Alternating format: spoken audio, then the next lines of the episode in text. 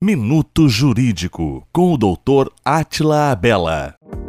A guarda compartilhada é um exercício simultâneo da guarda, na qual ambos os genitores, ou até mesmo os avós, têm responsabilidade na tomada de decisões da vida da criança ou do adolescente. Na guarda compartilhada, não há necessariamente o compartilhamento da moradia dos menores. Pode haver apenas um compartilhamento de responsabilidades.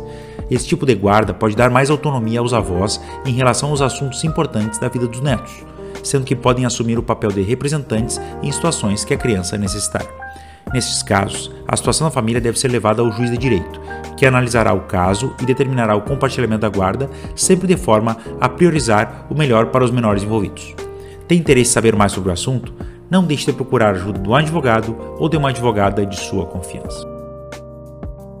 Minuto Jurídico com o Dr. Atila Abela.